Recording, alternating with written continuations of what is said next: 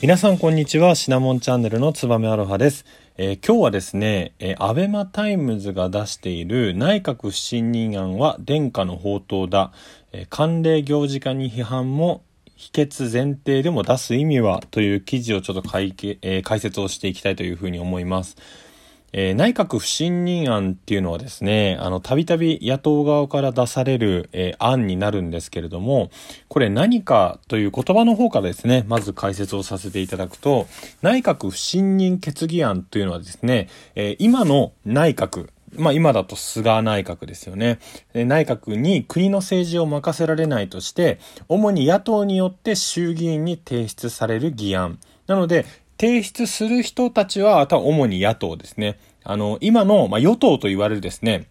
自民党と公明党は今政権を担ってるので、なかなか政権が担ってる人から、えー、政治を任せられないっていうふうに自分たちで出すことっていうのは考えにくいので、えー、少数派である野党からですね、衆議院に提出される議案になってます。なので、えー、例えば今で言うとですね、立憲民主党とかですね、あとは、え公明党とかですね、えー、そういった政党になるんですけれども、えー、その人たちがですね、衆議院に提出をする議案になっています。もしこれ可決されたらですね、今の内閣は10日以内に衆議院を解散するか、総辞職をしなければならないと憲法で定めています。ということで、もしこれですね、えー、もう一緒にやっていけないというふうに野党が衆議院に提出をして、衆議院で可決、まなので多数決でですね、多数を取れば、内閣は衆議院を解解散して、また総選挙をしな、するかですね、総辞職。なので今の菅さんが辞めてですね、新しい自民党、自民党の中から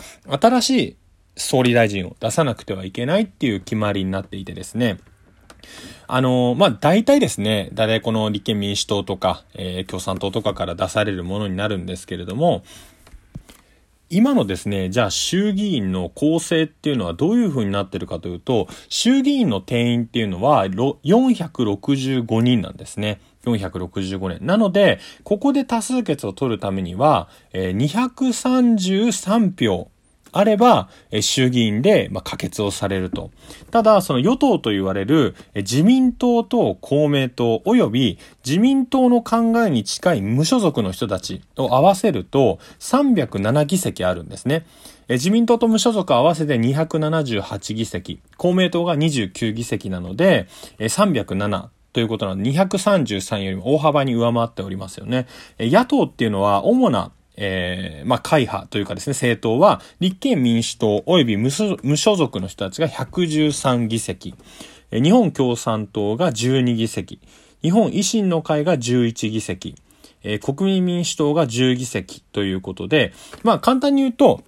自民党と公明党の数を465から差し引いた数字が野党の数なので、146議席ということでですね、まあ、どんだけ頑張ったとしても、野党が出したとしてもですね、146票しか得ることができないんですね。まあ、その146票の中にも、例えば〇〇党があったり、〇〇党があったり、それぞれ考えの違う政党があるので、必ずしもですね、まあ、内閣不信任案を出したとしても、この野党の中でですね、いや、うちは不信任案出さないよっていう政党があったら、この146からまた減ってしまうので、最大出せたとしても146 46ということで、あの、ほぼほぼ勝ち目がないというかですね、0%にも限りなく近いんですね。なので、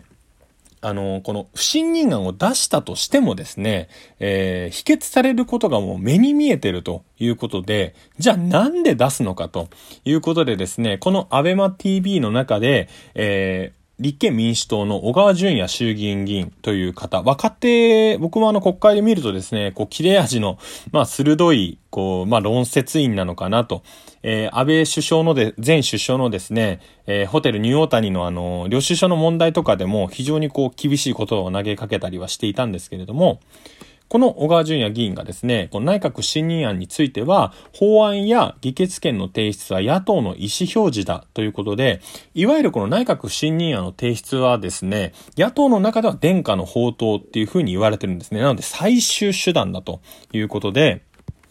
殿下の宝刀っていう言葉が挙げられているんですけれども、なぜ殿下の宝刀と言われるかというとですね、内閣不信任案が出ると、すべての審議が止まってしまうんですね。で、なんでかっていうと、まあ、そもそもですね、内閣不信任案が提出されるっていうことは、えー、まあ、不信、今の内閣に不信に思っている人たちが多いということで、じゃあ今、議論されている審議、いろいろ決めなきゃいけないこととかあると思うんですけども、それを一旦て、と、えー、議論することをやめて、まずは多数決を取ってそれが正しいのか正しくないのかっていうのを決めましょうというようなことでもう一回また衆議院の議員の人たちを集めて多数決を取るんですね。なので、あの、簡単に言うとですね、日々やらなきゃいけない業務が止まってしまって、一旦多数決を取ると。で、また、あ、これが否決されたっていうことになると、また議論に戻るということで、これですね、1日国会が動くのに何億円っていう風に費用がかかってるんですね。なので、内閣不信任案の提出っていうのは、殿下の宝刀と呼ばれているゆえんというのはですね、これは最終手段だと。いうことで、挙げられてはいるんですけれども、まあ、前、えー、安倍総理の時もですね、毎年のようにこの内閣不信任案っていうのは挙げられていました。なので、最終手段という言い方ではあるんですけれども、正直なところですね、野党としては、今、まあ、ポーズとしてやってるっていう意味合いが強くなってしまってるっていうのが、まあ、現状のところなんですね。まあ、少なくともですね、今まで50回以上この内閣不信任案は、提出されてきたということで、今までに可決された回数っていうのは4回可決されたことがあるみたいです。で、そのうち2回っていうのが第二次世界大戦後すぐのタイミングで、もう日本の政治自体がこう不安定だった時みたいなんですね。で、残りの2回っていうのが、1980年代の、80年の大平内閣、えーあとは1993年の宮沢内閣っていうことで、まあ、いずれもですね、この自民党内の内紛が可決の要因だったんですね。なので、こう自民党内で内紛が起きてる時ではない場合だと、野党が提出したとしても、なんで残りのまあ、50回以上なので、40数回はですね、まあ、否決される可能性がまあ、かな、かなり高いということで、逆に言うとですね、この与党、自民党とか公明党っていうのは、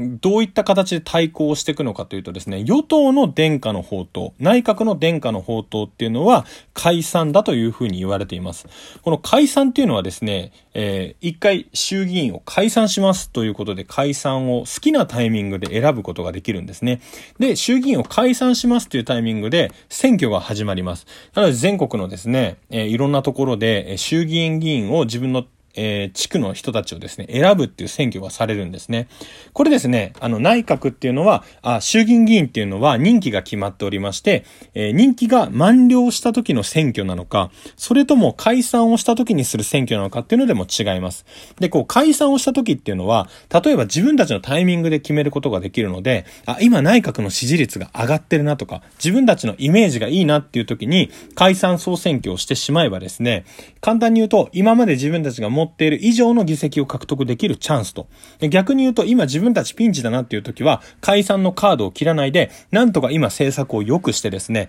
イメージが上がった時に解散をしようっていうふうに、まあ日本の政治家は考えるわけですね。で、あの、自民党のですね、幹事長である二階幹事長という方はですね、4日放送の BS テレス党の番組で、まあ、菅内閣の不信任決議案が提出された場合、え自民党はですね、衆議院解散、総選挙で応じるとの考えを重ねて強調して野党を牽制したということで、この二階氏のコメントをご紹介すると、出してきたら直ちに解散だ。不信任案は一緒に政治はできないという意思表示だ。その覚悟はありますか？というふうに指摘をしたんですね。なので、正直なところですね、今、え自民党っていうのは新型コロナウイルスの対策とか、自民党というかな、菅内閣ですね、新型コロナウイルスの対策とか、後手後手に回ってるっていうイメージは、どうしてもテレビを見てるとあるんですけれども、じゃあ今の状態で政権交代をさせますかと言われると、国民の側から見ると、うんうんっていうのが正直なところだとは思います。で、なおかつですね、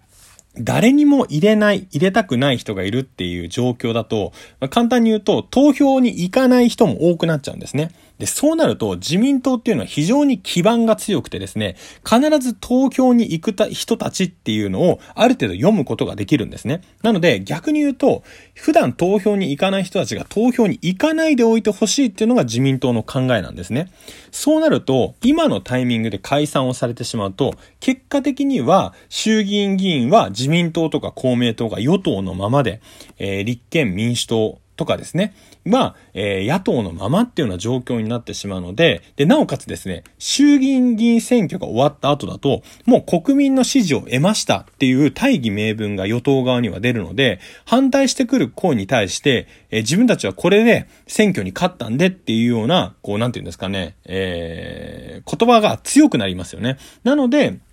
えー、この与党のですね、二階自民党の幹事長っていう方は、いやもう、不信任案で出してきたんだったら、じゃあこっちは解散しますよというふうに、まあ、牽制をしてるんですね。ただ出してきてもですね、まあ、秘訣になることが濃厚なので、えー、